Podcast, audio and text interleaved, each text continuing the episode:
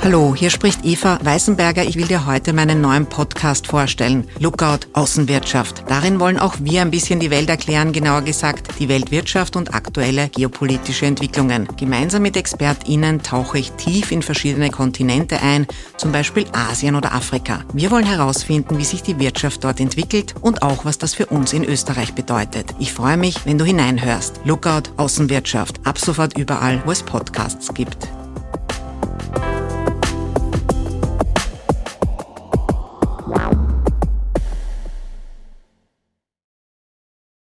Hallo, danke an Walter, Josef, Peter, Patrick, Tobias, lauter Männer, Daniela, Laura und Emina, neue UnterstützerInnen von Erklär mir die Welt und danke an Ernst, der ein neuer Förderer ist.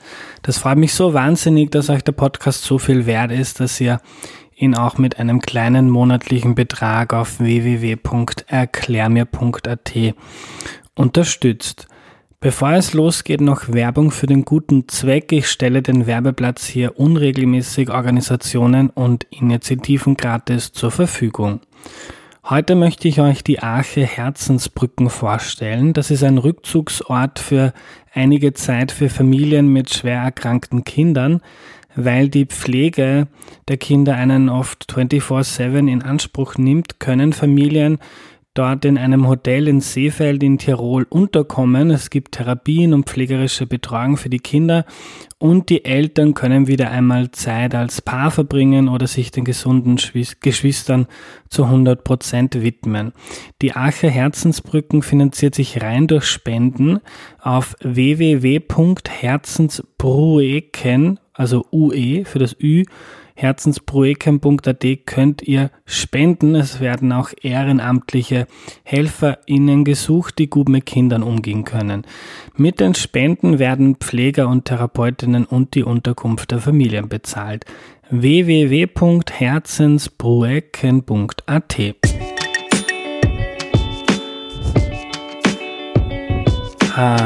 Hallo, ich bin der Andreas und das ist Erklär mir die Welt, der Podcast, mit dem du die Welt jede Woche ein bisschen besser verstehen sollst. Heute geht es um ein Thema, das uns alle gerade sehr, sehr interessiert, nämlich Corona-Impfungen. Und die erklärt uns Florian Krammer. Hallo. Hallo. Hallo Florian, danke, dass du dir wieder die Zeit genommen hast. Du warst schon einmal zu Gast in Erklär die Welt und hast damals noch in einem relativ frühen Stadium erklärt, ähm, worum es sich bei diesem Coronavirus denn handelt. Heute sind wir alle schon ein bisschen schlauer. Ähm, für die, die das nicht gehört haben oder die sich nicht mehr erinnern können, stell dich doch bitte noch einmal kurz vor. Ja, mein Name ist Florian Krammer. Ich bin äh, Professor äh, an äh, der Icahn School of Medicine at Mount Sinai und zwar im Department für Mikrobiologie. Äh, und ich bin Virologe und beschäftige mich mit ähm, Immunantworten gegen Viren, Impfstoffentwicklung, ähm, aber im Grunde Viren im Allgemeinen. Ja, und du bist, wie man hört, ähm, eigentlich aus Österreich. Ja, aus der Steiermark. Äh, Florian, es gab jetzt in, der, in, in dieser Woche sehr gute Nachrichten aus dem Impfstoffbereich. Für die paar Leute, die das noch nicht irgendwo auf Instagram oder in einer Zeitung gelesen haben, fass uns noch mal kurz zusammen, was denn, was es für eine Neuigkeit überhaupt gibt. Naja, ähm, die Impfstoffentwicklung oder viele der Impfstoffe, die gerade in Entwicklung sind, sind ja schon in Phase 3 der, der klinischen Entwicklung. Und das ist quasi die Phase vor der Zulassung. Da schaut man, äh, ob der Impfstoff funktioniert, ob er wirklich vor Krankheit schützt. Und ähm, die erste Studie, äh, der erste Impfstoff hatte mir jetzt Resultate und das war der Impfstoff der Firma Pfizer und BioNTech. Und äh, die haben sich eben in einer Interim Analysis, also einer, einer frühen Analyse angeschaut, wie gut der Impfstoff wirkt und haben gesehen, dass der zu 90 Prozent effizient ist. Und äh, das ist höher als erwartet. Das sind sehr gute Zahlen. Und ähm, das heißt vielleicht auch, dass äh, viele der anderen Impfstoffe, die sich gerade in Phase 3 äh, befinden, auch funktionieren werden. Ähm, und das sind sehr, sehr gute Neuigkeiten. Mhm. Und man muss vielleicht dazu sagen, dass, also ich habe aus meiner Laiensicht immer wieder davon gelesen, dass man sich nicht Also Leute wie du und andere Expertinnen, ihr wart euch ihr wart relativ optimistisch, dass das früher oder später klappt, aber dass das rasch klappt und dass es überhaupt mal eine Impfung geben wird, war nicht zu hundertprozentig klar und ist, glaube ich, ja jetzt auch noch nicht zu hundertprozentig klar. Naja, das stimmt natürlich. Ähm, bei der Impfstoffentwicklung ist es immer schwierig. Also es gibt ähm, Impfstoffe gegen, gegen Viren, die hat man schnell entwickelt, das hat gut funktioniert. Ähm, zum Beispiel Masern oder Mumps, Hepatitis A. Das sind Impfstoffe, die, die recht äh, einfach in der Entwicklung waren. Ähm, und dann gibt es andere Erkrankungen, virale Erkrankungen, was nach wie vor problematisch ist und wir keine guten Impfstoffe haben. Ähm, zum Beispiel äh, HIV. Und es hätte natürlich eine HIV-Situation sein können, wo wir Jahrzehnte nach der Entdeckung des Virus noch immer keinen Impfstoff haben. Es hätte aber auch eine Situation äh, wie bei Hepatitis A oder äh, vielleicht äh, Masern sein können, wo der Impfstoff äh, relativ leicht zu entwickeln ist. Und man hat das eben nicht gewusst, aber es schaut so aus, als, als würden wir eher ähm, äh, auf, der, auf der Seite eines Hepatitis A oder äh, Masernimpfstoffs stehen. Also es scheint ich sage das jetzt mal so, knock on wood, äh, scheint einfach zu sein, einen Impfstoff gegen äh, SARS-Coronavirus 2 zu entwickeln. Hm, darauf haben wir alle gehofft. Nur als Hintergrund, Pfizer ist ein US-amerikanisches Pharmaunternehmen und BioNTech ähm, ist, glaube ich, ein Mainzer Unternehmen aus Deutschland. Das ist korrekt. Und die ja. ursprüngliche Technologie kommt von der University of Pennsylvania ähm, eben diese Messenger-RNA-Impfstofftechnologie ist dort in einem Labor äh, entwickelt worden. Mhm. Du hast gesagt, über 90 Prozent, glaube ich, effizient Wirkung. Was, was heißt das? Naja, man muss sich das vor, so vorstellen. Diese Phase 3 äh, Studien, äh, da werden äh, Leute in die Studie aufgenommen und dann wird die Hälfte der Leute geimpft mit dem richtigen Impfstoff und die andere äh, Hälfte bekommt äh, was wir Placebo nennen. Also äh, das ist im, sehr oft einfach eine Salzlösung, also die bekommen auch eine Impfung, nur ist da halt nichts drinnen. Oder die bekommen einen, einen Impfstoff, der schon zugelassen ist, aber gegen ganz was anderes wirkt. Also AstraZeneca verwendet zum Beispiel einen Meningokokken-Impfstoff für die Placebo-Gruppe. Und dann schaut man sich an, wie viele Leute sich in der Impfstoffgruppe mit, äh, mit, mit SARS-Coronavirus 2 infizieren und wie viele Leute in der Placebo-Gruppe. Und ähm, dann kann man schauen, wie effizient der Impfstoff ist, äh, um, um, eben Infektionen bzw. Erkrankungen zu verhindern. Ähm, im, Im Fall von Pfizer hat es eben 92 äh, Erkrankungen bis jetzt gegeben in, in, im ganzen, äh, in der ganzen Impfstoffstudie. Und der Großteil dieser Erkrankungen sind eben in der Placebo-Gruppe aufgetreten. Und da mhm. kann man sich dann die Effizienz errechnen. Und wie gesagt, 90 Prozent ist recht gut. Ähm, da sind wir, sind wir ungefähr in der, in der Gegend von anderen gut funktionierenden viralen Vakzinen. Natürlich äh, muss man da noch alle möglichen äh, Sachen bedenken. Das ist jetzt eine, eine, eine Interim Analysis, also das ist jetzt einmal nach nach äh, ein paar Wochen, nachdem der, die zweite Dosis gegeben wurde, äh, analysiert worden. Man muss jetzt schauen, wie, das Langzeit, wie, die, wie der Langzeitschutz aussieht. Das könnte besser sein, das könnte schlechter sein. Also es sind noch einige Fragen offen, aber die Tatsache, dass es funktioniert, ist schon mal ein sehr gutes Ergebnis. Ja, und du hast diese Woche ein sehr interessantes Interview in der Zeit im Bild 2 bei Armin Wolf gegeben und hast da erzählt, dass du auch selber Teil dieser Studie warst. Also du warst einer dieser, glaube ich, mehr als 40.000 Menschen, die bei dieser Phase 3 Studie mitgemacht haben. Ja, das ist richtig. Äh, ich habe da auch mitgemacht. Mhm. Und kannst du uns noch ein bisschen was darüber erzählen? Das ist eine sogenannte doppelblinde Studie. Das heißt, weder der Arzt, der dich geimpft hat, noch du wussten, ähm, ob du jetzt äh, diesen Corona-Impfstoff bekommst oder ob du ähm, eine Salzlösung oder irgendwas, ein, ein, Placebo geimpft bekommst. Genau, also das, äh, das ist äh, normal, dass man, dass man Phase 3 Studien so anlegt. Ähm, weil wenn man das wissen würde, ob man jetzt den Impfstoff bekommt oder eben äh, Placebo, äh, könnte sich das Verhalten ändern und das könnte dann natürlich äh, das Risiko verändern, das man hat, an, äh, an Covid-19 zu erkranken. Und dann wären natürlich die Studienergebnisse verfälscht. Ähm, aber ich meine, im Prinzip funktioniert es das so, dass man sich eben anmeldet, ähm, dann dauert, geht man da eben hin, da gibt es äh, gewisse, gewisse äh, spezielle Kliniken, die eben solche, solche Studien durchführen. Äh, man hat dann eine recht lange Untersuchung, da gibt es viele Fragen, man muss Fragebögen ausfüllen und dann stellt sich raus, ob man zugelassen wird und, und wirklich teilnehmen darf oder nicht. Und dann bekommt man eben den Impfstoff. Und dann drei Wochen später bekommt man die zweite Dosis. Man kriegt da seine App am, am Telefon, ähm, wo man eben äh, Fragen beantworten muss, wöchentlich, wie es einem geht. Und äh, wenn man erkrankt, muss man sich halt auch melden ähm, und wird dann, äh, wird dann getestet, ob man eben äh, sich mit SARS-Coronavirus-2 infiziert hat. Und die Studie an sich läuft für zwei Jahre. Also man kommt da zuerst rein, wird geimpft, dann nach drei Wochen wieder, nach einem Monat muss man wieder rein, dann nach sechs Monaten, zwölf Monaten und, und 24 Monaten. Mhm.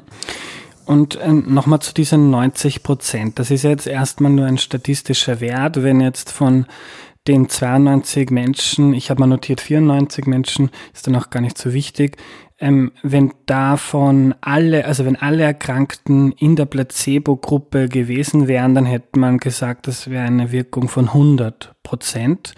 Ähm, aber es sagt Ihnen auch jetzt nicht viel darüber aus, was das ganz konkret heißt, ähm, was da von dieser Impfung zu erwarten ist. Also ich habe auch in deiner, das ist ein super Übersichtspaper geschrieben in Nature im September.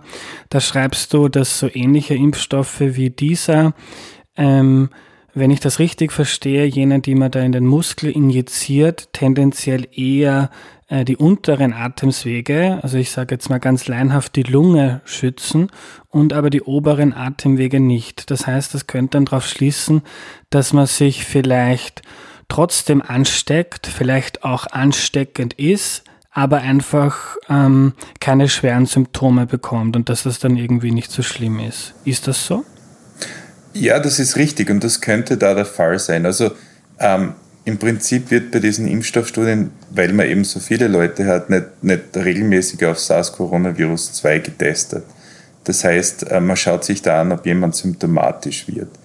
Äh, das heißt, wenn ich erkranke, werde ich natürlich getestet. Aber wenn ich asymptomatisch bleiben würde, äh, würde das im Prinzip nicht detektiert werden.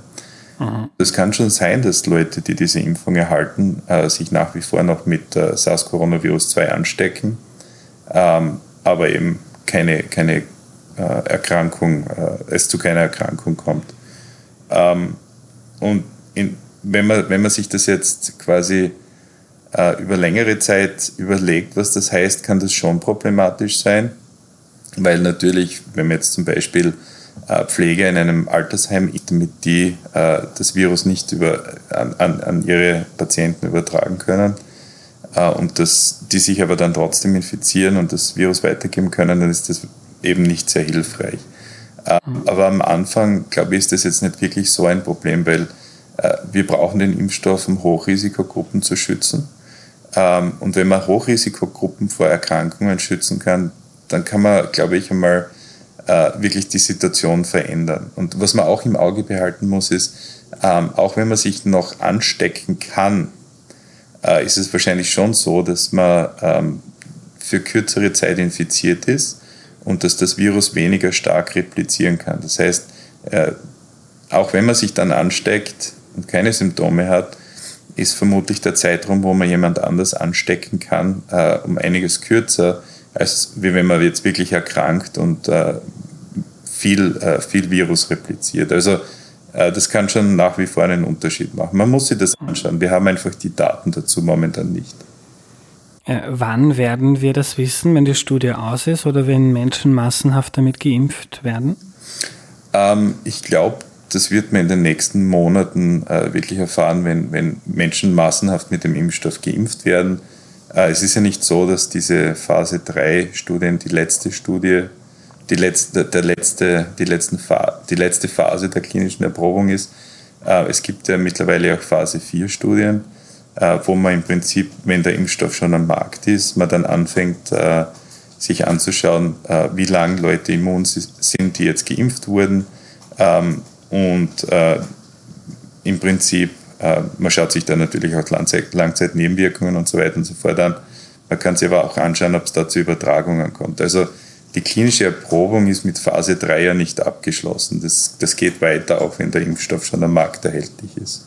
Mhm.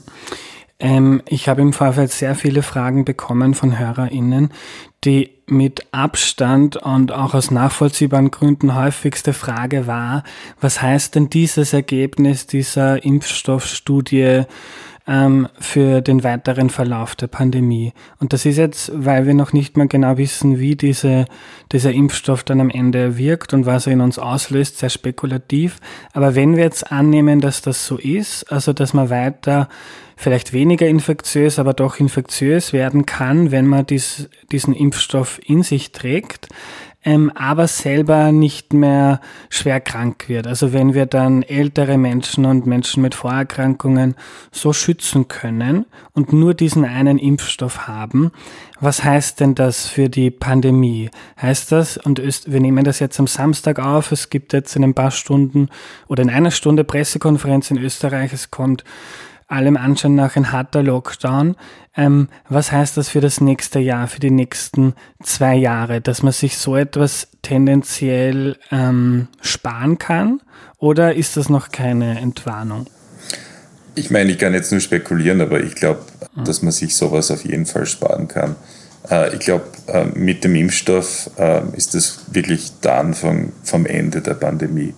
Wenn man sich das jetzt anschaut, wie sich das entwickeln wird, wahrscheinlich ähm, es wird vermutlich nächste Woche oder übernächste Woche hier zu einem äh, Antrag von Pfizer kommen in den USA äh, an die FDA, um eine Emergency Use Authorization, also eine Notfallszulassung zu bekommen.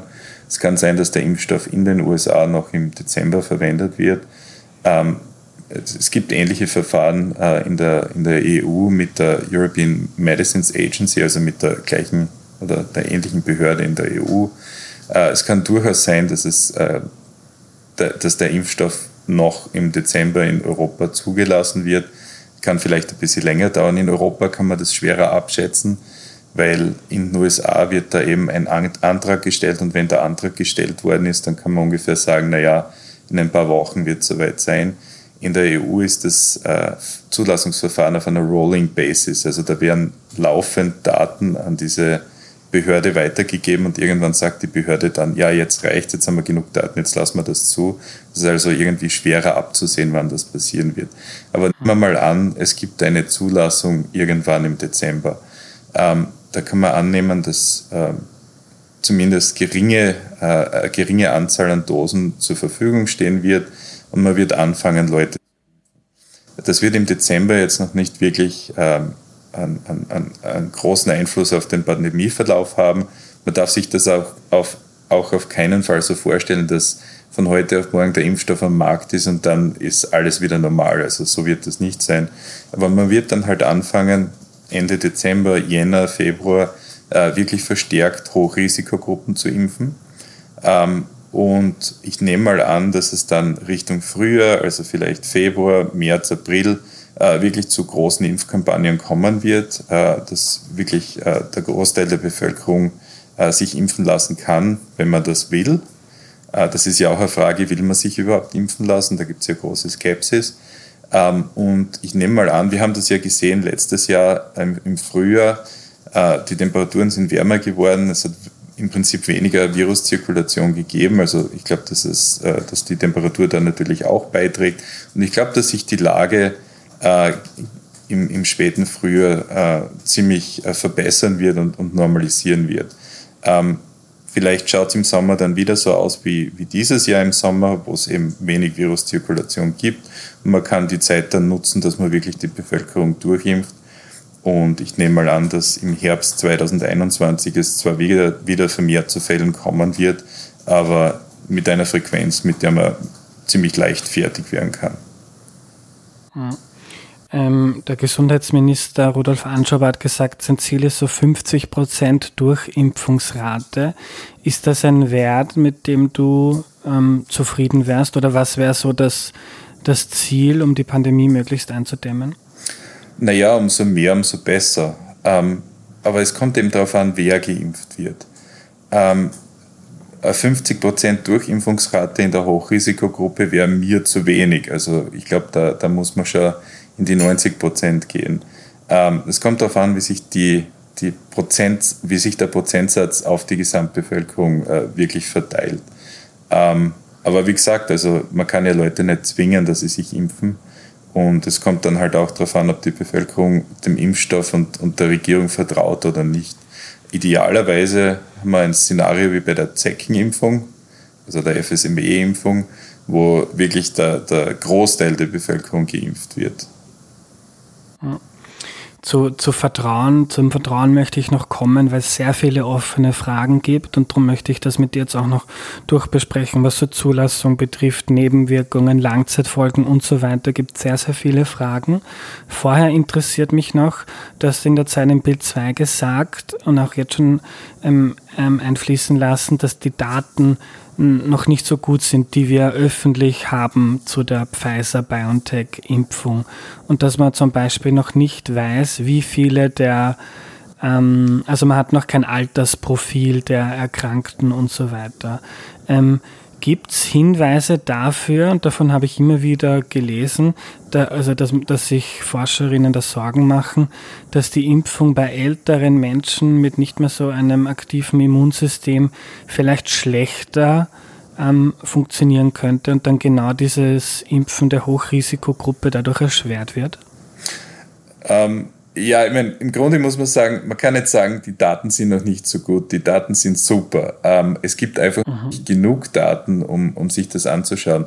Ähm, wir wissen von Pfizer, wir wissen von äh, Sinovac in China, äh, aber auch von, äh, von CanSino in China, also das sind zwei andere Impfstofffirmen, die auch große Studien äh, am Laufen haben, dass die Immunantwort in älteren Leuten geringer ausfällt. Ähm, bei Pfizer war das so, dass äh, im Prinzip die Immunantwort von 65 bis 85-Jährigen äh, nur etwa 40 Prozent der Immunantwort äh, von äh, jüng jüngeren Erwachsenen war. Ähm, das muss aber kein Problem sein. Äh, das kann ein Problem sein. Wir wissen ja noch nicht, wie viel von diesen Antikörpern man haben muss, um geschützt zu sein. Äh, wenn, die, wenn, wenn alte Leute geimpft werden und die über die genug Antikörper haben, um geschützt zu sein, auch wenn die, wenn die Anzahl an Antikörpern geringer ist als in jungen Leuten, dann passt das. Äh, dann sollte das kein Problem sein. Äh, das wissen wir noch nicht, aber ähm, ich nehme mal an, dass äh, das in der nächsten Analyse, die, die Pfizer vorlegen wird, genug Daten geben wird, um, um sich das anzuschauen. Die haben diese Phase 3 in jüngeren Erwachsenen und in der Altersgruppe 65 bis 85 gemacht, weil eben genau diese Fragestellung da war, ob das, ob das in alten Leuten auch gut funktioniert. Ähm, ich mache mir da aber relativ wenig Sorgen. Also wenn man sich die Daten von der Phase 2 anschaut, wie gesagt, da gibt es eine Reduktion in der Immunantwort in älteren Leuten, aber es ist nicht so, dass die nicht auf die Impfung reagieren. Also die hatten auch gute neutralisierende Antikörper Titer. Mhm. Ähm, ich würde gern ein paar ähm, Sorgen durchbesprechen, die ich immer wieder auch in sozialen Medien, aber auch im Freundeskreis höre und da äh, nicht nur von Menschen, die irgendwie totale Impfskeptiker sind. Eine Sache, was vielen Menschen irgendwie Sorge macht oder dieses Unwissen, was eine gewisse Unsicherheit auslässt, ist, dass das ein, ich glaube, man nennt es mRNA-Impfstoff ist, ein genetischer Impfstoff. Und das klingt dann irgendwie so ui, der macht irgendwas mit meinen Genen, mit meiner, mit meiner DNA. Ähm, und dass das der erste Impfstoff ist in dieser Art und Weise, der groß ausgerollt werden soll. Ähm, kannst du erklären, wie, was der genau in uns macht? Oder wenn du jetzt nicht mit dem Placebo, sondern mit dem Impfstoff geimpft wurdest, was dieser Impfstoff in deinem Körper auslöst? Ja, sicher. Und ich glaube, der, der Begriff genetischer Impfstoff ist da sehr unglücklich, weil der eigentlich nicht zutrifft. Ähm, Im Prinzip, wenn, wenn eine Zelle äh, Protein herstellt, also jede Zelle in deinem Körper, ähm, dann im Prinzip haben wir die Information für diese Proteine auf der DNA im Zellkern und um da Proteine herzustellen, muss man, eine, muss man die Information aus dem Zellkern rausbringen und zu den Ribosomen. Also das sind im Prinzip die Maschinen, die dann Proteine herstellen. Und äh, das passiert über RNA, über Messenger-RNA. Also Messenger ist im Prinzip ähm, quasi die, die, der Informationsfluss von, vom Zellkern zu den Ribosomen. Und jede deiner Zellen macht momentan viele, viele Kopien dieser Messenger-RNA für viele verschiedene Proteine. Also das ist ein ganz normaler Prozess. Äh, Im Prinzip wird da nicht aus, äh, ins Genom eingegriffen, sondern da kommt im Normalfall in deinen Zellen was aus dem Genom raus und äh, das wird dann verwendet, um Proteine herzustellen. Äh, und bei diesen Messenger-RNA-Impfstoffen oder RNA-Impfstoffen hat man eben diese, diese RNA synthetisch hergestellt und zwar nicht äh, irgendeine RNA, sondern eine RNA, die die Information trägt, um das Oberflächenprotein, das Spike-Protein des Virus herzustellen. Ähm, und diese RNA wird dann verpackt in, in kleine Fettpartikel und das wird dann geimpft. Und äh, diese Fettpartikel werden von Zellen aufgenommen. Das geht, das geht nicht in den Zellkern, wo das Genom sitzt, sondern bleibt im Zytoplasma, also in, der Zelle, aber außerhalb des Zellkerns. Und dort wird die, diese RNA dann von diesen Ribosomen, von diesen Maschinen, die Proteine her, herstellen, erkannt. Und die fangen dann an, dieses äh, SARS-Coronavirus äh, 2 äh, äh, Oberflächenprotein herzustellen. Das sind natürlich nicht viele Zellen, das sind nur die Zellen äh, an der Impf Impfstelle im, im, Muskel. Und diese Zellen äh, machen dann dieses Protein und haben das, dieses Protein auf der Oberfläche. Und dann kommen Immunzellen und sehen dieses Protein und äh, machen im Prinzip eine Antikörperantwort dagegen. Ähm, das ist im Prinzip ein minimaler Eingriff und es ist kein Eingriff ins Genom. Also da kommt es nicht zu einer genetischen Veränderung. Ähm, und diese RNA ist eigentlich recht kurzlebig. Das heißt, äh, das ist relativ schnell wieder weg. Aber es reicht eben, um eine Immunantwort herzustellen. Äh, wenn, man, wenn, man jetzt, äh, wenn man das jetzt äh, schrecklich oder, oder, oder ähm, im Prinzip äh, besorgniserregend findet, man muss, das, man muss sich vorstellen, was passiert, wenn man mit einem Virus infiziert wird. Äh, Virus ist im Prinzip äh, auch ein Fettpartikel mit ein paar Proteinen auf der Oberfläche und das trägt auch RNA. Und wenn das Virus in eine Zelle reinkommt, dann reprogrammiert das Virus die komplette Zelle, fängt an, alles Mögliche kaputt zu machen. Ähm, und äh, da werden auch ganz viele dieser RNA-Moleküle RNA hergestellt für unterschiedlichste Proteine. Für Proteine, die, die deine Zelle manipulieren, für Proteine, die dein gesamtes Immunsystem manipulieren und eben auch für dieses Oberflächenprotein. Und man kriegt dann natürlich auch eine Immunantwort, wenn man infiziert ist. Aber im, im Prinzip, äh, wenn, man, wenn man eine Zelle mit dem Virus infiziert, übernimmt das die komplette Kontrolle der Zelle und nicht nur der Zelle, sondern auch des Körpers, weil man fühlt sich krank, äh, man fühlt sich nicht gut und äh, im, im, schlimmsten Fall stirbt man dran. Ähm, und eben die RNA-Impfstoffe sind äh, ein Werkzeug, um im Prinzip auch dieses Oberflächenprotein herzustellen, aber mit einem minimalen Eingriff in die Zelle. Und die Sorge, dass es so eine Art von Impfstoff noch nicht massenhaft probiert worden ist ähm, und man daher nicht ganz genau wissen kann, was das, was das vielleicht auslöst, ist diese Sorge begründet? Ähm, man muss sich bei Impfstoffen immer die Sicherheit an, anschauen. Man muss aber da jetzt zwei Sachen im Auge behalten. Äh, diese Impfstofftechnologie ist zwar neu, aber das heißt nicht, dass die das erste Mal im Menschen getestet wird. Ähm, Moderna und auch die, die deutsche Firma CureVac testen seit langer Zeit RNA-Impfstoffe für äh, Dorwood, ähm, für äh, Zytomegalivirus, für Chikungunya-Virus, äh, für Influenza. Also da sind hunderte von Leuten, Leuten geimpft worden. Ähm, und das schon seit Jahren. Also man, in, zumindest in diesen Leuten weiß man, dass es nicht zu Langzeit-Nebenwirkungen kommt. Und dann kommt noch dazu, dass diese Phase 3 Studien, ähm, die's, die, die man eben macht, um einen Impfstoff äh, zur Zulassung zu bringen, normalerweise viel kleiner sind. Also das wird in ein paar tausend Probanden gemacht und nicht in 40.000 Probanden. Ähm, und ich würde sagen, dass mit, mit, der, mit der Masse an Leuten, die da geimpft werden, natürlich auch viel zum, äh, viel, viele Daten äh, zur Sicherheit äh, erhoben werden, die man in einer normalen Phase 3 gar nicht erheben würde. Ähm, man muss sich das jetzt anschauen. Also das, diese, diese Interim Analysis, die Pfizer jetzt präsentiert hat, hatte die, die, die haben im Prinzip Effizienzdaten kommuniziert aber die haben auch äh, Sicherheitsdaten kommuniziert und in diesen 43.000 Leuten gab es keine ernstzunehmenden Nebenwirkungen. Und ich glaube, das muss man auch im Auge, Auge behalten. Das wird normal nicht in 43.000 Leuten getestet, hm. vielleicht in 3.000 oder 4.000. Ähm, also natürlich, es kann immer neben, seltene Nebenwirkungen geben, die man auch in der Masse an Menschen nicht äh, identifizieren kann. Aber ähm, wenn ich mir das so anschaue, äh, sieht der Impfstoff äh, relativ sicher aus.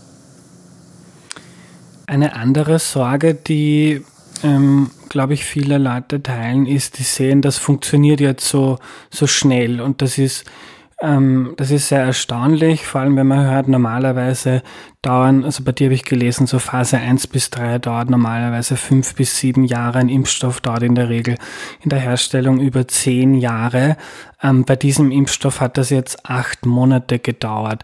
Manche kriegen da vielleicht den Eindruck, das ist jetzt so eine Husch-Pfusch- Aktion, wenn man das umgangssprachlich ausdrücken möchte.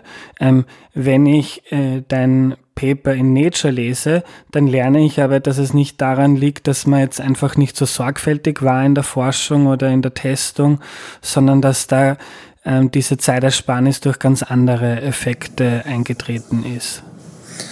Genau, also im Normalfall dauert das wirklich sehr lange. Also man, man fängt ja normalerweise an, in einem akademischen Labor einen Impfstoff zu düfteln. Man probiert da mehrere Varianten aus, man probiert das in verschiedenen Tiermodellen aus, das dauert Jahre. Dann normalerweise äh, muss man sich einen Industriepartner suchen, weil im Prinzip das Material für eine humane Studie nicht in, in einem akademischen Labor herstellen kann. Das dauert auch wieder eine Zeit lang. Dann macht man Material, man muss einen Prozess äh, entwerfen, um das äh, Material in der, in der richtigen Qualität herzustellen. Irgendwann kann man dann eine Phase 1 anfangen, dann wartet man die Ergebnisse ab, dann schaut man, ob es gut ausschaut. Wenn es vielversprechend ist, nimmt man das Risiko und geht in eine Phase 2. Das kostet alles wahnsinnig viel Geld. Äh, die, meisten, äh, die meisten Entwicklungen enden dann mit Phase 2, äh, weil es ein extrem hohes Risiko ist, in Phase 3 zu gehen. Phase 3 Studien kosten 200, 300 Millionen Euro. Ähm, und sehr wenige, sehr wenige Impfstoffe schaffen es im Prinzip dann auf den Markt. Und es ist immer ein finanzielles Risiko da. Und das finanzielle Risiko ist für SARS-Coronavirus-2 Impfstoffentwicklung eben kein Problem. Also da war immer genug Geld da. Ähm, da haben Regierungen Geld reingesteckt, da haben Firmen Geld reingesteckt. Äh, das finanzielle Risiko ist aus der Entwicklung komplett rausgenommen worden. Und das hat natürlich viele Dinge beschleunigt. Und was dann auch dazu kommt, ist, dass wir natürlich Erfahrung hatten mit SARS-Coronavirus 1 von 2003 und äh, MERS-Coronavirus. Also da sind ja Impfstoffe entwickelt worden, äh, zwar nicht, äh, die haben es zwar nicht bis auf den Markt geschafft, aber doch in klinische Studien.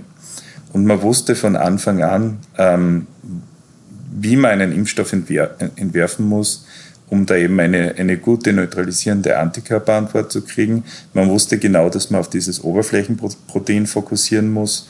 Man wusste, man wusste auch, wie man diese, dieses Protein designen muss, damit man wirklich eine gute Immunantwort bekommt. Also wir haben nicht von Null angefangen und das hat es wirklich äh, auch und weil du sagst, das finanzielle Risiko war gering oder ganz weg, das hat dann dazu geführt, dass die verschiedenen Phasen ähm, fast gleichzeitig oder schon, also dass Phase 2 eingeleitet wurde, bevor Phase 1 fix fertig war, dass Phase 3 auch nach, ähm, auf Englisch sagt man, preliminary vorläufigen Ergebnissen eingeleitet wurde und dass jetzt sogar ähm, schon die Produktion von Impfstoffen läuft, wo man noch nicht mal weiß, ob das, ob die wirklich wirken. Also die Unternehmen produzieren vor auf Risiko und auch das äh, spart dann von Beginn der Forschung bis zur Auslieferung des Impfstoffs sehr, sehr viel Zeit. Ja, das ist richtig. Und was jetzt gemacht wurde, ist von einer, aus einer betriebswirtschaftlichen Sicht für einen äh, Impfstoffhersteller wenn wir keine Pandemie haben, im Prinzip Selbstmord. Ähm, sowas wird nie jemand machen. Also das wird alles auf Risiko gemacht. Und wie gesagt, das finanzielle Risiko ist abgefangen worden und deshalb kann man das machen. Noch eine Sorge, die manche Menschen, glaube ich, teilen, ist, dass jetzt, weil das eben so eine riesige Pandemie ist, die große Schäden für Wirtschaft und Mensch hat, dass da in der Zulassung bei den Behörden irgendwie nicht so genau hingeschaut wird. Also, dass man mehr Risiken in Kauf nimmt. Ähm, Weißt du, ist das ausschließbar, dass das jetzt, dass man da irgendwie ein Auge zudrückt, vielleicht noch nicht so viel drüber weiß und das jetzt trotzdem ähm, irgendwie freigibt, den Impfstoff? Ähm, ja, ich glaube, das können wir ausschließen. Und man muss auch aufpassen. Also wenn der Impfstoff jetzt zugelassen wird, dann wird der ähm, eben über, über alternative Verfahren zugelassen. Das ist noch nicht die richtige Zulassung, die wird später kommen. Ähm, man schaut sich da sehr genau an, wie man das macht und ob man das machen will. Und ich würde sagen, es ist sogar eher das Gegenteil der Fall. Also man hat da in den USA am Anfang gespürt, da gibt's sehr, hat sehr viel Druck auf die Behörde gegeben, die Impfstoffe zulässt, die, die FDA, äh, von Seiten der Regierung, von Seiten des, äh, des Präsidenten, äh, das jetzt schnell zuzulassen. Und äh, die haben da eigentlich sich sehr dagegen gewehrt. Also äh, da hat es unter anderem eine neue Richtlinie gegeben, die dann gesagt hat, der Impfstoff muss zumindest 50 Prozent effizient sein, damit er zu, zugelassen werden kann. Äh, dann haben sie eine zweite Richtlinie erlassen, die gesagt hat, man muss zumindest für zwei Monate äh, nach, dem zweiten, äh, nach der zweiten Injektion äh, Sicherheitsdaten haben. Also äh, die haben da sehr darauf geachtet, dass die Integrität des ganzen Prozesses wirklich bewahrt wird. Also ähm, von Husch Fusch äh, sehe ich da wirklich äh, nichts und ich glaube auch nicht, dass da ein Auge zugedrückt wird. Äh, Im Gegenteil, wir hatten äh, vor ein paar Wochen sehr heiße Diskussionen, äh, wie man den Impfstoff jetzt äh, zulassen, für, für Hochrisikogruppen zulassen kann, ohne dass man die, die, die Erhebung von, von, von Daten, von Langzeitdaten ähm, ähm, im Prinzip behindert. Es ist ja so, jetzt mit der, mit der Pfizer-Studie zum Beispiel, sollte das über eine Emergency Use Authorization, also eine Notfallszulassung in den USA zugelassen werden, äh, dann wäre es eigentlich äh, ethisch nicht vertretbar, die Placebo-Gruppe nicht sofort zu impfen. Ähm, und wenn man die Placebo-Gruppe impft, dann hat man natürlich keine Langzeiteffizienzdaten, also nach sechs Monaten, zwölf Monaten. Und da gibt es jetzt eben gerade Diskussionen, wie man das zulassen kann ohne dass man die Daten verliert. Also da gibt es sehr viele Überlegungen. Und wie gesagt, also ich kann mir nicht vorstellen, dass da wirklich ein Auge zugedrückt wird. Ähm, auch eine Sorge ist, weil es jetzt eben so schnell ging, ähm, dass man Langzeitfolgen nicht ähm, gleich sorgfältig prüfen kann, wie das vielleicht bei anderen Impfstoffen der Fall war. Ähm, Hat es damit was auf sich? Naja, wie gesagt, da muss man auch aufpassen. Die Langzeitfolgen bei, normalen, bei einer normalen Impfstoffentwicklung, da wird, äh, wird im Prinzip ähm, ungefähr zwei Jahre in einer Phase 3 geschaut, ob da irgendwie was passieren könnte. Und das wird auch hier der Fall sein. Also die Phase 3 ist ja nicht aus, nur weil es jetzt eine Notfallszulassung gibt. Das wird nach wie vor weiterverfolgt. Ähm, und im, im Prinzip muss man dann natürlich auch im Auge behalten, dass man schon Daten hat mit anderen RNA-Impfstoffen. Ähm, und äh, die Daten werden natürlich auch analysiert. Also da gibt es durchaus Leute, die vor, vor einigen Jahren schon mit RNA-Impfstoffen geimpft wurden. Äh, man wird das auch weiterverfolgen mit Phase 4, also diese Post-Marketing-Studies. Ähm, die, die Frage ist, ob es da wirklich zu Langzeitfolgen kommen kann. Ähm, ehrlich gesagt, normalerweise sieht man eben, wenn es wirklich zu, zu gravierenden Nebenwirkungen kommen würde, sieht man die meistens nach, dem, nach der ersten oder der zweiten Impfung vermehrt. Ähm, da kann es natürlich zu, äh, zu Nebenwirkungen kommen und da passt man sehr auf. Also es, man muss mit den Nebenwirkungen aufpassen. Es gibt zwei Arten von Nebenwirkungen. Ne? Es gibt Nebenwirkungen, die man als Reactogenicity bezeichnen. Also das sind Nebenwirkungen, wo einem der Arm schmerzt, ähm, nach, der, nach der Impfung, wo man Kopfweh hat, Fieber, äh, leichtes Fieber im, im Prinzip, äh, Müdigkeit und so weiter und so fort. Äh, das sind Nebenwirkungen, da weiß man, die treten auf, die treten gleich nach der Impfung auf. Und die sieht man auch mit diesen RNA-Impfstoffen, die sieht man aber auch mit anderen Impfstoffen. Ähm, die sind recht ungefährlich, die sind transient, also die gehen meistens nach 24 bis 48 Stunden weg. Und im Prinzip ist das einfach ein Zeichen, dass das Immunsystem auf die, auf die Impfung reagiert. Äh, wo natürlich sehr darauf geachtet wird, ob sowas auftritt, sind neurologische Probleme. Äh, man weiß, dass gewisse Infektionen und gewisse Impfstoffe ähm, neurologische Probleme hervorrufen können, wie zum Beispiel Guillain-Barré-Syndrom oder wir haben das 2009 äh, mit Narkolepsie gesehen. Ähm, das sind so Sachen, auf die man auch achten muss. Die treten aber auch nicht Jahre später auf. Die treten meistens auch äh, Wochen nach der Impfung auf. Also dies, das Risiko, dass man da nach fünf Jahren herausfindet, oh, da, da ist jetzt äh, irgendeine Immunantwort getriggert worden, äh, die wirklich zu einem Problem führt, ist, ist extrem gering. Aber wie gesagt, man macht die Studien, um sich das auch anzuschauen. Hm.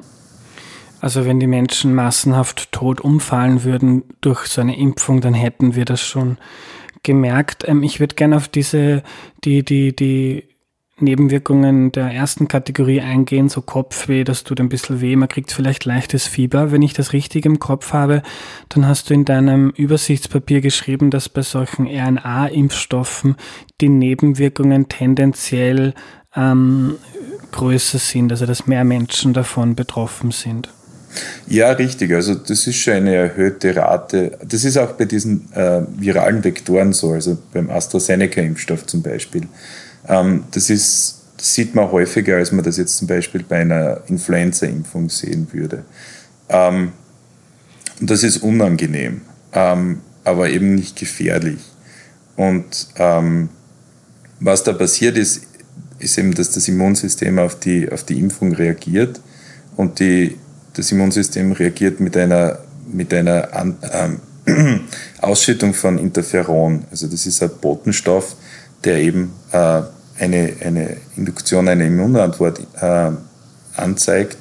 Und das führt dann eben zu diesen Nebenwirkungen, also wie Müdigkeit, äh, erhöhte Temperatur und so weiter und so fort. Also das tritt schon häufiger auf bei diesen RNA-Impfungen, aber auch bei den viralen Vektoren. Und wie gesagt, ähm, ich glaube, dass das kein Problem ist in Erwachsenen. Ähm, ich weiß aber nicht, wie das in Kindern ausschaut. Also bei Kindern ist das oft äh, eher ein Problem, wenn es da zu starken äh, Nebenwirkungen kommt, also zu Reactogenicity.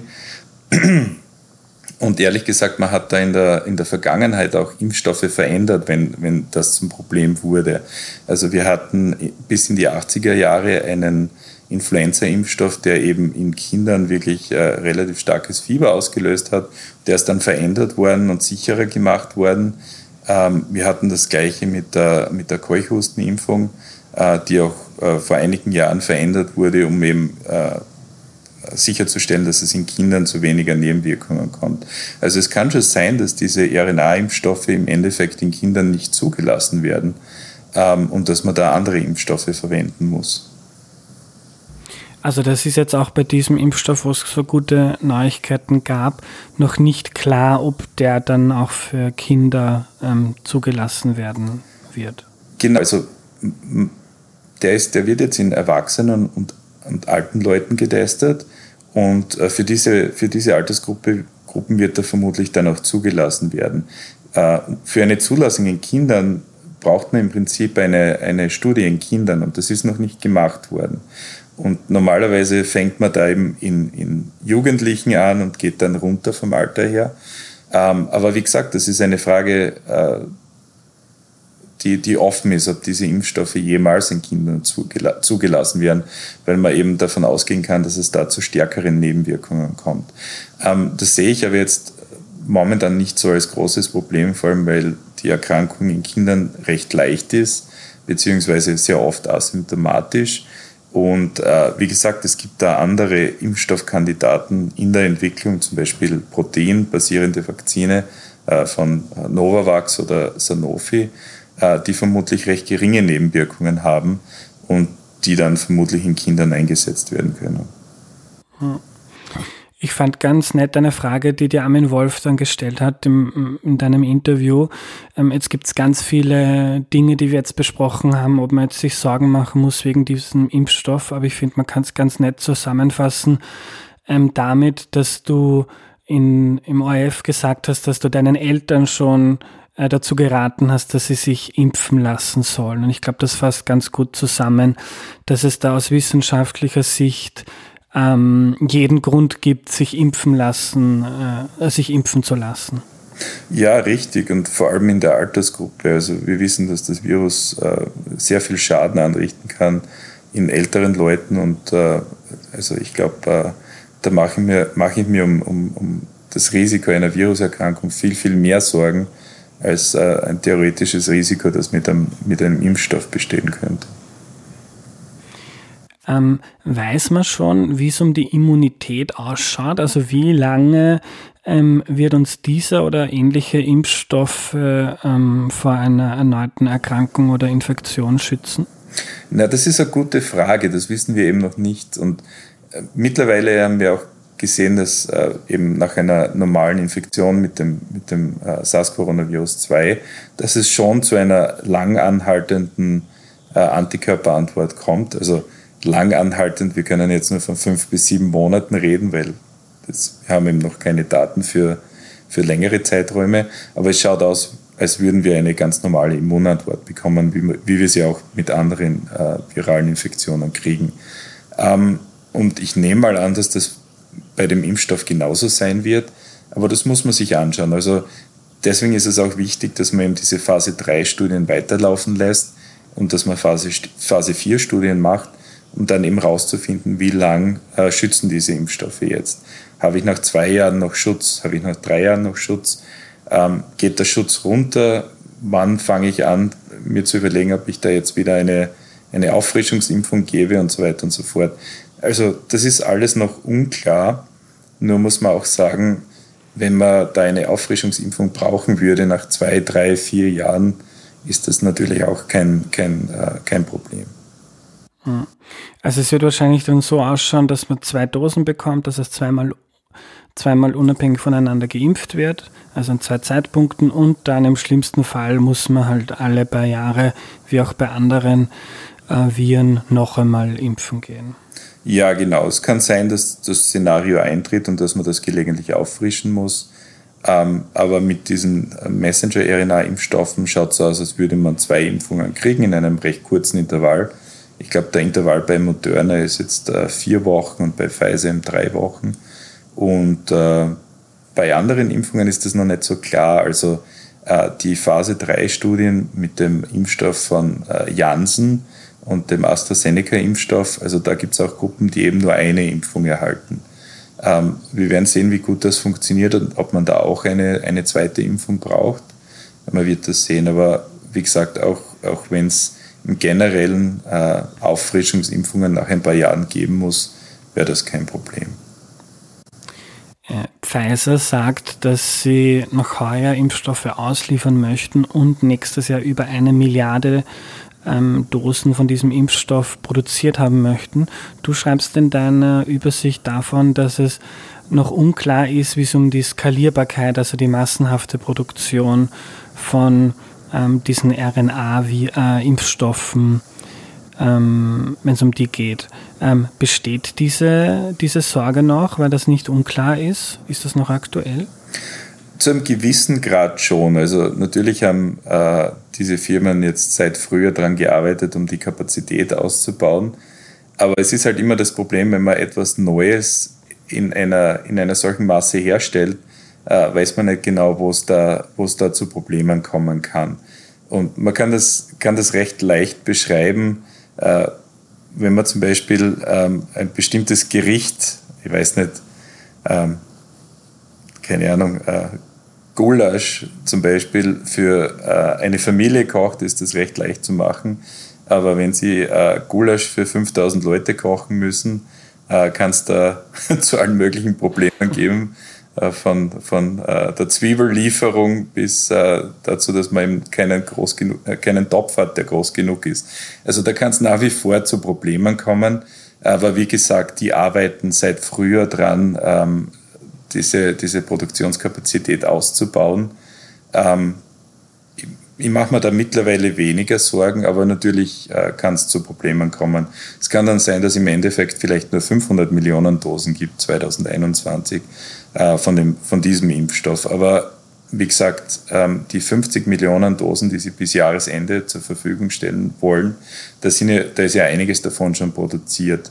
Also die sammeln gerade sehr viel Erfahrung mit, äh, mit äh, dem, wie man sagt, Scale-up der Produktion. Was ich auch noch besonders spannend finde, ist, dass dieser Virus scheint, also dass dieser Impfstoff scheinbar ähm, extrem kühl gelagert werden muss. Also ich habe gelesen bei minus 80 Grad und dass das gerade, wenn man dann diese Impfungen nicht nur im Westen ausliefern möchte, sondern ähm, auch in ärmeren Ländern, dass das in der Logistik ein Problem werden könnte. Also wenn wir beim Gulasch-Beispiel bleiben, dass wenn man das Gulasch nicht, nicht einfriert, dass es dann schlecht wird und dass dieser Impfstoff dann nicht mehr verwendet werden könnte. Ja, das ist natürlich ein Problem. Ähm, ich glaube, in, in, in Europa und in den USA kann man das lösen. Ähm, es ist aber auch in Europa und den USA nicht so einfach, einen, einen Impfstoff äh, auszuliefern, der eben bei minus 80 Grad gelagert, werden muss oder auch bei minus 20. Also der moderne Impfstoff muss auch bei minus 20 gelagert werden. Ich glaube nicht, dass das so einfach ist, aber es ist machbar. Ähm, in anderen Ländern ist es halt sehr schwierig, das zu, das zu machen. Äh, das wird sicher eine Herausforderung. Man muss aber dazu sagen, dass viele der Impfstoffe, die äh, auch in Phase 3 sind, also schon sehr weit in Phase 3 sind, äh, bei 2 bis 4 Grad äh, na, Entschuldigung, 4 bis 8 Grad gelagert werden äh, können und das entspricht den ganz normalen Lagerbedingungen für andere Impfstoffe auch. Also wie gesagt, wir fokussieren jetzt wirklich auf den Pfizer-Impfstoff, aber ich nehme an, dass wir äh, in relativ kurzer Zeit äh, ähnliche Daten von AstraZeneca, von Novavax, äh, von Janssen sehen werden. Und äh, diese Impfstoffe äh, sind eben leichter, leichter zu transportieren. Was man natürlich auch im Auge behalten muss, ist, äh, dass Pfizer und Moderna wahrscheinlich nicht wirklich die Firmen sind, die jetzt äh, den globalen Markt bedienen werden. Ich nehme mal an, dass es da vor allem äh, indische und äh, chinesische Firmen sein werden, die die Impfstoffe produzieren und verteilen. Und wenn man sich anschaut, welche Kandidaten da wirklich Spitzenreiter sind oder vorneweg sind, das sind vor allem inaktivierte Impfstoffe, also wo man wirklich das Virus züchtet, äh, das Virus dann chemisch abtötet und so verwendet. Und die werden eben auch bei 4 äh, bis 8 Grad gelagert. Also, wie gesagt, man hört jetzt viel von Pfizer, aber äh, da, da gibt es auch sehr viele Entwicklungen in China, in Lateinamerika und so weiter und so fort. Ähm, und ich glaube, äh, dass da auch sehr bald äh, Impfstoffe zur Verfügung stehen werden. Du schreibst in deinem Papier auch davon, dass China und Indien womöglich Impfstoffe entwickeln äh, und auch verwenden werden, nicht nur im globalen Süden, auch in den, für die eigene Bevölkerungen, ähm, die in der EU oder in den USA womöglich nicht zugelassen werden. Sind die da lascher in der Zulassung oder woran liegt das? Lascher würde ich jetzt nicht unbedingt sagen. Es sind einfach unterschiedliche Systeme. Also wenn ich einen Impfstoff in China produzieren will und dann in, in den USA vermarkten will, äh, muss ich quasi von der FDA, also von der amerikanischen Behörde, inspiziert werden. Ähm, und ich muss die klinische Studie vermutlich in, äh, in den USA durchführen. Und das sind natürlich Hürden. Ähm, weil die Regulierungen sind anders und vielleicht nicht lascher, aber eben anders. Wenn man sich jetzt zum Beispiel an die chinesische Regulierungen hält, äh, sind die vielleicht nicht konform mit den, mit den amerikanischen Regulierungen oder mit den europäischen Regulierungen. Das heißt, man müsste vielleicht Systeme umstellen, ähm, um, um diesen Regulierungen zu entsprechen. Und ich kann mir nicht vorstellen, dass das passieren wird. Also ich glaube nicht, dass das unbedingt lascher ist, ähm, aber eben anders und nicht kompatibel während zwischen der EU und, und der äh, amerikanischen Behörde äh, sehr, viele, äh, sehr viele Ähnlichkeiten gibt und die halt schon sehr kompatibel sind. Wir haben jetzt sehr viel über den Pfizer-Impfstoff gesprochen. Es sind aber über 180 Impfstoffe in Entwicklung, ähm, einige davon schon in Phase 3, du hast es schon angesprochen. Und du schreibst in dem Papier auch ganz interessant, dass, also dass es, es ist jetzt nur, weil es jetzt gute Ergebnisse von diesem Impfstoff gibt, heißt das nicht, dass nicht vielleicht in, in kurzer Zeit ein anderer Impfstoff ähm, verfügbar sein könnte, der dann vielleicht verträglicher ist, noch effizienter, leichter zu produzieren oder leichter zu lagern. Also da wird es in den nächsten Wochen und Monaten noch intensive Diskussionen und Wettbewerb zwischen den Firmen geben.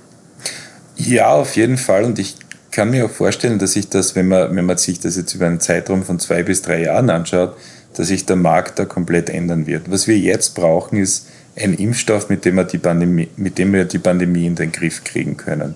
Äh, das kann ein Impfstoff sein, der eben, wie gesagt, bei den RNA-Impfstoffen unangenehme, aber ungefährliche Nebenwirkungen hat. Äh, das kann ein Impfstoff sein, der, der relativ schwierig ähm, verteilt, äh, der, der Schwierigkeiten hervorruft in der Verteilung, weil er eben bei minus 80 Grad gelagert werden muss das kann man jetzt alles in Kauf nehmen. Das ist, man muss das jetzt stoppen. Man muss schauen, dass sich die Lage normalisiert. Aber in zwei Jahren ähm, braucht man wahrscheinlich auch noch Impfstoff und vielleicht äh, sucht man sich dann einen Kandidaten aus, den man ihn leichter verteilen kann, äh, der weniger unangenehme Nebenwirkungen hat, den man auch in Kinder verwenden, verwenden kann und so weiter und so fort. Also man muss sich äh, da, glaube ich, anschauen, wie die, die typischen äh, äh, Profile der, der Impfstoffe aussehen, wenn die dann am Markt sind.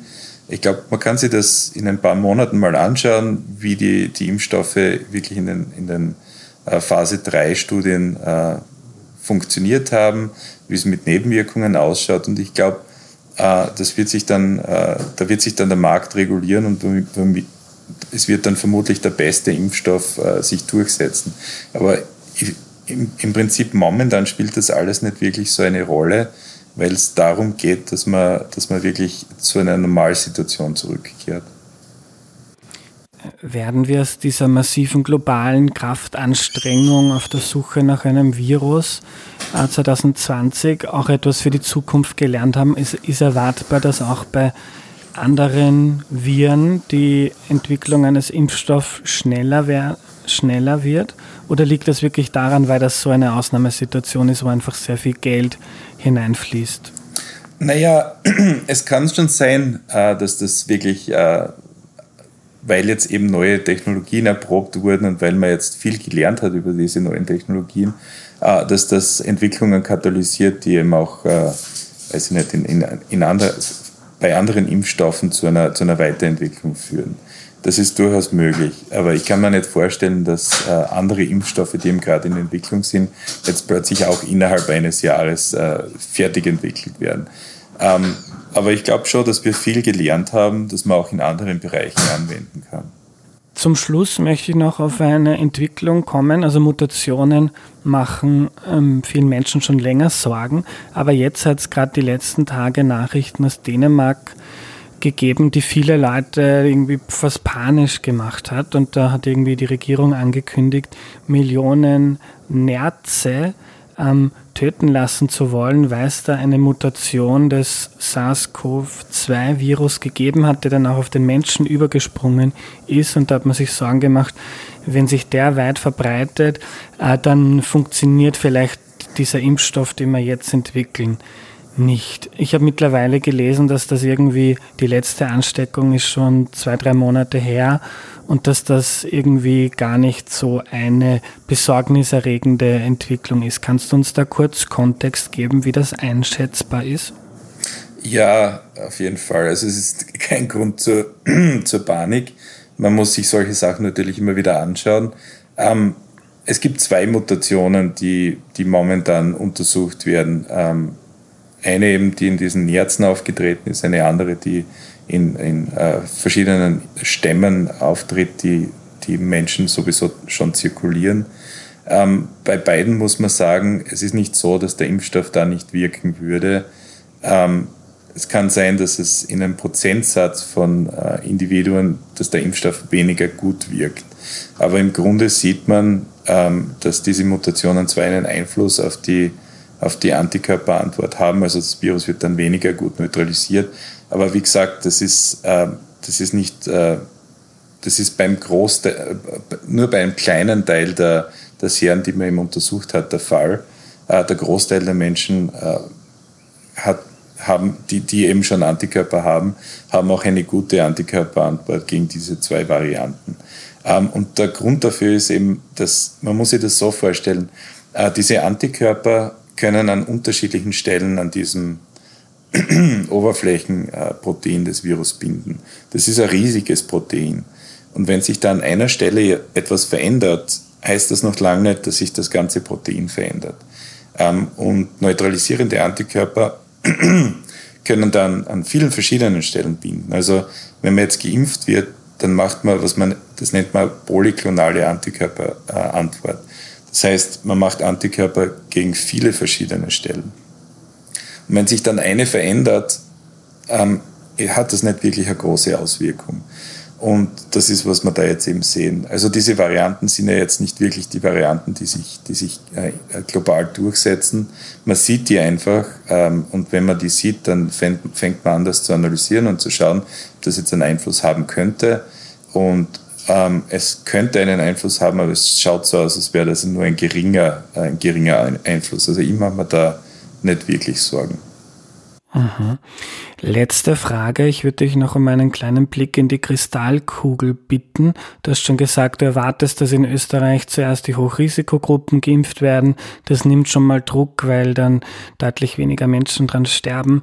Dass dann das Frühjahr, Frühjahr und Sommer, wo es hoffentlich wie auch heuer wieder weniger Infektionen gibt, weil die Menschen mehr draußen sind, ähm, dass die Zeit genutzt werden kann, um, um hoffentlich einen möglichst großen Anteil der Bevölkerung in Österreich zu impfen und dass dann nächsten Winter, so wie es auch immer wieder andere Wellen, Grippewellen und andere Erkältungswellen gibt, dass das Virus weiter da sein wird, aber irgendwie nicht mehr ähm, die, die ganze Wirtschaft und unser ganzes Leben lahmlegen wird.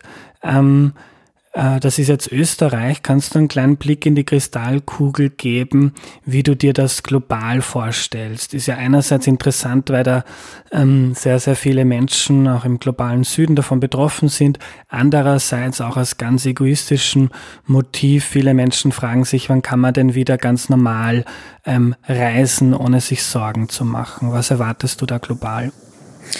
Naja, ich meine, es wird so sein, wie es immer ist, äh, dass, die, äh, dass Europa, die USA und, und andere entwickelte, hochentwickelte Länder oder, oder High-Income-Länder äh, natürlich den Impfstoff zuerst bekommen werden. Also wir sehen das jetzt schon. Wie gesagt, wir reden von, von möglicherweise Impfstoff, der im Dezember schon verfügbar ist ähm, und es wird natürlich dauern, bis, bis äh, Impfstoff global verfügbar ist. Ähm, und das ist traurig, dass das so ist, aber das ist, das ist leider im Normalfall so. Äh, andererseits sehen wir, dass eben viel Impfstoffentwicklung in, in China, in, in Indien zum Beispiel durchgeführt wird. Und äh, es kann sein, dass die Situation äh, eigentlich nicht so zeitverzögert ist und dass es da schnell zu einem zu einer Verteilung der Impfstoffe kommt. Und wenn man sich das jetzt anschaut, also es gibt ja ein globales Netzwerk ähm, von Impfstoffentwicklern und Ländern, die da eben dazu beitragen, äh, COVAX. Und äh, da gibt es eine Abmachung, dass äh, egal wo man jetzt Impfstoff produziert und wer Impfstoff produziert, dass man zuerst nur 20 Prozent des eigenen Bedarfs deckt und dann anfängt zu exportieren bis global 20 Prozent des Bedarfs gedeckt ist und dann fängt man erst wieder an, im eigenen Land äh, äh, Impfstoffe zu verteilen. Ich bin gespannt, wie das funktioniert und ob das wirklich so funktioniert. Also da gibt es äh, über die WHO eben Abmachungen, das so zu, äh, so zu gestalten. Ähm, ich hoffe, es, es funktioniert, das wäre super. Äh, dann wird es relativ schnell eine globale Ver, Ver, Verteilung des Impfstoffs geben. Aber wir werden sehen. Also ich bin da eigentlich recht optimistisch, aber ähm, es ist natürlich meistens so, dass, dass Low- and Mid-, Mid, Low and Middle Income Countries äh, da benachteiligt sind, leider. Mhm. Aber, aber wenn es jetzt zu dieser, wenn auch in, in, in vielen anderen nicht so reichen Ländern der Impfstoff verfügbar sein wird, ähm, in mehr oder weniger großem Ausmaß, dann ist auch erwartbar, und diese Frage ist auch ein paar Mal gekommen, dass man vielleicht relativ zeitnah wieder unbesorgt reisen gehen kann. Ja, das kann ich mir schon, ich mir schon vorstellen. Und äh, es kommt ja, immer, kommt ja auch immer darauf an, also es gibt äh, durchaus Länder, äh, die jetzt eben äh, Tourismusdestinationen sind, wie Thailand oder auch Vietnam, ähm, die das Virus extrem gut unter Kontrolle gehalten haben. Also ja, ich kann mir schon vorstellen, dass das mit dem Reisen bald wieder klappen wird. Wir hoffen es. Vielen herzlichen Dank für die guten Nachrichten und deine Zeit, lieber Florian. Ja, danke fürs Gespräch.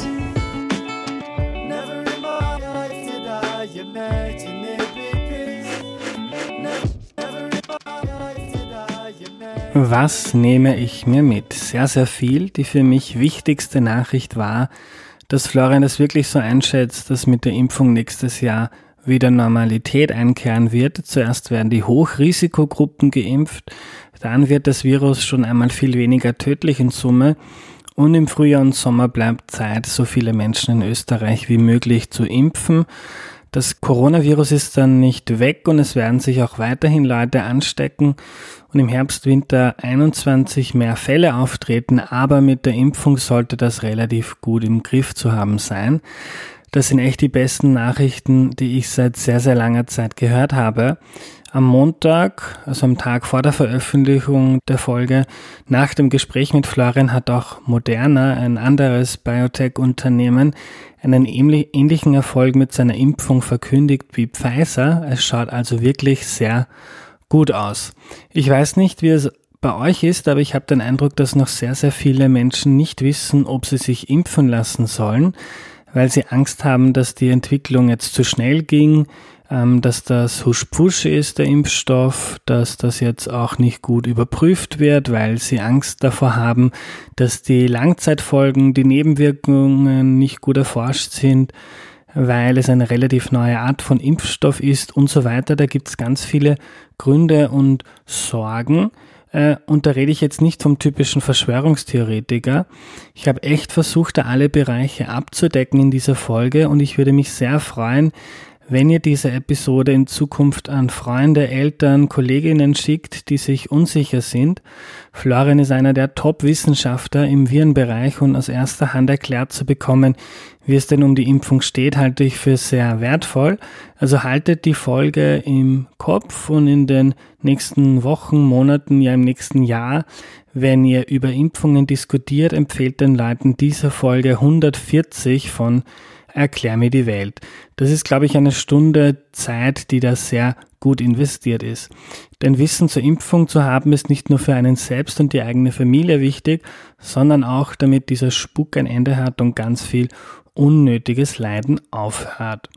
Wer die Folge gut fand, kann den Podcast auch auf www.erklärmir.at unterstützen. Danke und tschüss.